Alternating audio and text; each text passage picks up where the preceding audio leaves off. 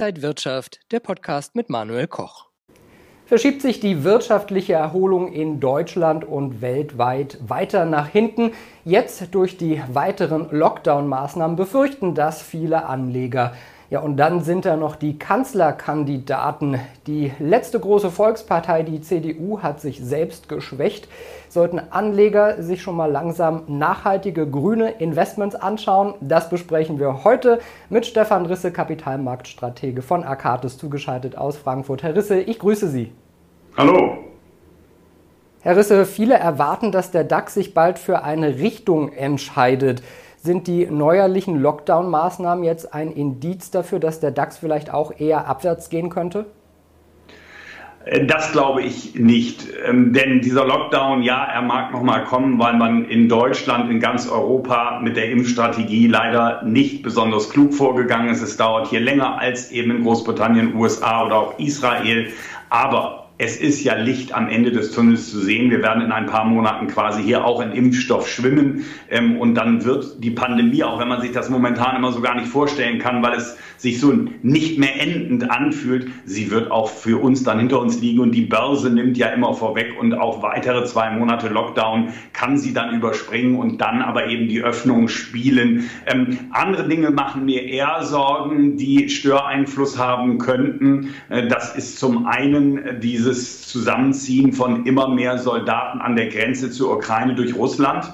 Äh, das ist ein Thema, das, die haben sich nicht verlaufen, ganz sicherlich nicht. Die stehen da ganz bewusst. Also sollte es dort zu stärkeren Provokationen kommen, möglicherweise dem Versuch, auch weitere Teile der Ukraine zu annektieren, dann hätte das sicherlich ja herbe Auswirkungen auf die Börse, weil die Amerikaner würden das nicht hinnehmen. Und dann können sie das ja nur durchspielen, wie das dann eskalieren kann. Aber auch der Konflikt zwischen den USA und China. Der Trump machte Verträge, äh, der Biden setzt dann eben eher auf Sanktionen wegen Menschenrechtsverletzungen, wegen unfairer Praktiken im Handel. Und das würde Deutschland besonders hart treffen. Wir sehen ja tolle Ergebnisse unserer Automobilhersteller in den letzten Tagen. Aber woher kommen diese Ergebnisse? Sie kommen aus China. Und wenn mit China plötzlich eine Eiszeit kommen würde, in die wir auch eingebunden würden durch die Amerikaner, ähm, dann wäre das äußerst schlecht und dann auch schlecht für den DAX. Also wir sehen ganz klar geopolitische Unsicherheiten. Wenn wir nochmal so auf die wirtschaftliche Lage schauen, man hat ja das Gefühl, die USA, die sind äh, jetzt auf der Überholspur und Deutschland hinkt hinterher. Die Prognosen werden von den Instituten äh, nach unten korrigiert. Ist Deutschland einfach, ja, hat man trotz der ganzen Pakete und Hilfsmaßnahmen so ein bisschen den Anschluss verpasst?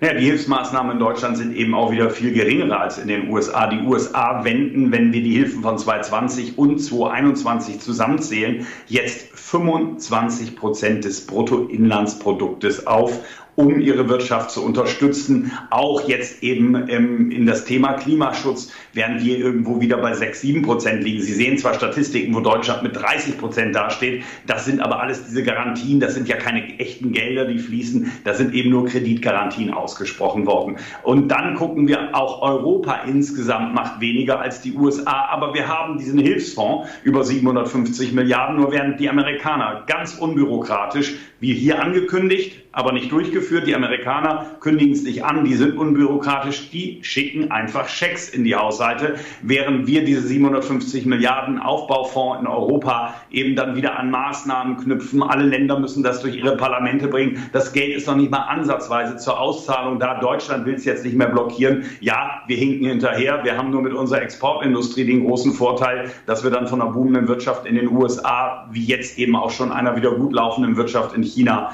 dann profitieren und von denen aus der Krise herausgezogen werden. Sehen Sie den DAX denn vor einer Richtungsentscheidung? In welcher Spanne könnte er sich dann in den kommenden Monaten bewegen? Ja, immer sehr schwierig, solche Spannen festzulegen. Grundsätzlich sind wir eher optimistisch. Ähm, das längerfristige Bild bleibt positiv, solange die Geldpolitik der Notenbanken so ist, wie sie jetzt ist. Sprich, Schleusen offen. Anleihen kaufen, Geld ins System pumpen, ist das die stärkste Unterstützung für die Aktien, die sich auch durchsetzen dürfte. Längerfristig Störfaktoren wären diese genannten geopolitischen Spannungen, da kann es Rückschläge geben. Das wären für uns dann aber eben auch eher Kaufkurse, da kann es auch mal 1000, 2000 Punkte nach unten gehen. Wenn es also zu wirklich ja schwierigen, ähm, zu einer schwierigen Lage da geopolitisch kommt, ähm, aber dann sollte das billige Geld der Notenbanken die Märkte immer wieder nach oben ziehen, so wie wir wir es auch in der Corona-Krise dann gesehen haben, wo die Kurse vor gut einem Jahr steil abstürzten, aber dann mit dem billigen Geld nach oben gezogen wurden. Erst wenn die Geldpolitik wirklich restriktiver würde in den USA, auch in Europa, aber von den USA ausgehend, dann muss man gucken, dann läuft die Wirtschaft nämlich bombig, dann muss man gucken, sich vielleicht so ein bisschen aus Aktien zu verabschieden. Aber das ist bisher nicht in Sicht, denn auch wenn die US-Wirtschaft um sieben Prozent wachsen soll in diesem Jahr, die Notenbank betont ganz klar, das Thema Beschäftigung ist das, was sie als allerstärkstes anguckt und die Beschäftigung ist noch weit, weit entfernt von dem Niveau von vor Corona. Und solange das so ist, wird die Notenbank, selbst wenn die Inflation über zwei Prozent steigen sollte, nicht an der Zinsschraube drehen und wahrscheinlich auch die Wertpapierkäufe aufrechterhalten und nicht zurückfahren. Also wenn ich Sie richtig verstehe, sollte der Markt runtergehen, wären das neue Einstiegschancen. Welche Branchen sehen Sie denn dann als interessant an? Ja, wir haben ja so ein bisschen einen Wechsel der Favoriten gesehen, nachdem wir jahrelang und auch ja dann erstmal in der Corona-Pandemie die Technologiewerte als die großen Gewinner gesehen haben, profitieren ja momentan die Unternehmen eher die Zykliker, die Old Economy, die von einer Wirtschaftserholung profitieren würde, wenn denn die Wirtschaft sich erholt nach Öffnung und davon gehen eben alle aus. Auch in Europa wird das so sein. Und ähm, die, für die könnte schon noch ein bisschen länger auch die Sonne scheinen. Ähm, wir würden aber nicht hingehen und sagen, Depot komplett umschichten in diese Richtung, denn die großen Technologiewerte in den Unternehmen, äh, in, in den USA, die sind halt immer noch Top-Unternehmen mit hohen Gewinnmargen, hohen Wachstumsraten. Ähm, Corona hat einen Digitalisierungsschub gebracht, der nicht komplett zurückgedreht wird. Davon profitieren die. Also eine breite Streuung doch eben über, ja, immer noch Technologiewerte, äh, aber eben auch Zykliker, die man ein bisschen vielleicht verstärken kann im Portfolio, erscheint uns richtig. Meiden würden wir solche Unternehmen, die eben jetzt so wie einst im Internetboom im Jahr 2000 nach oben gejubelt wurden, die überhaupt gar keine Profite machen, aber mit einem x-fachen des Umsatzes bewertet sind. Da wird es auch böse Abstürze geben. Gucken wir mal auf unser zweites Thema heute. Das ist die Politik. Nun haben alle Parteien ihren Kanzlerkandidaten gefunden. Auch die CDU, CSU, die haben sich äh, ja ordentlich selber in den Hintern getreten. Haben Sie ein bisschen die Befürchtung, dass sich vielleicht auch die letzte große Volkspartei auflösen könnte? Sind das die ersten Erscheinungen? Und guckt man am Markt denn auch auf diese Dinge?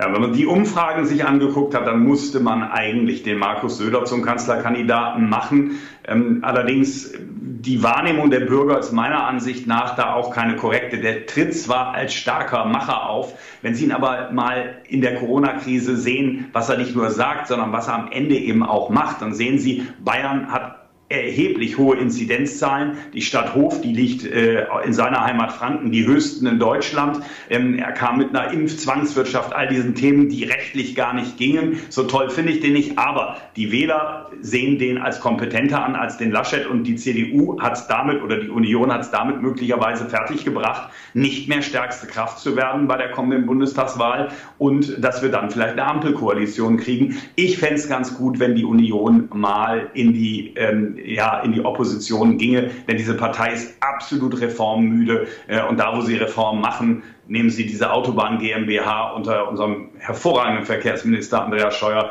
da geht es nur äh, in die falsche Richtung und es wird nichts. Sollten sich Anleger jetzt umgekehrt schon mal grüne Themen noch stärker anschauen? Das ist ja schon länger ein Trend, Nachhaltigkeit, aber wird das jetzt noch wichtiger, wenn die Grünen immer stärker werden? Das ist bestimmt so, wie Sie richtig sagen, das ist kein Trend, der erst mit der Grünen Partei in Regierungsverantwortung beginnen wird. der beginnt, der beginnt ja auch durch gesetzliche Vorschriften. Wir als Fondsgesellschaft unterliegen jetzt ja dieser Offenlegungsverordnung. Das heißt, wir müssen unsere Anleger darüber aufklären, wie wir Nachhaltigkeitsrisiken berücksichtigen. Ähm, wir tun das immer schon recht lange jetzt, äh, haben den Fokus da schon seit über zehn Jahren auf gewissen Produktgruppen. Ähm, aber mit einer grünen Partei wird da sicherlich noch mehr Förderung reinkommen. Ähm, und ist das spannend, sich die Werte anzugucken. Leider sind die eben auch schon im Zuge dieser generellen, dieses generellen Trends zu mehr Nachhaltigkeit extrem gestiegen. Also diese Unternehmen, die auf erneuerbare Energien setzen, auf Wasserstoff setzen, sind furchtbar teuer schon. Da muss man dann auch genau hinschauen, was ist noch lohnenswert und wo muss man erstmal auf eine Korrektur warten, bis man da dann ja investieren kann. Sagt Stefan Risse, Kapitalmarktstratege bei Akatis. Herr Risse, ich danke Ihnen nach Frankfurt. Sehr gerne. Und Ihnen, liebe Zuschauer, vielen Dank fürs Interesse. Bleiben Sie gesund und munter. Alles Gute. Bis zum nächsten Mal.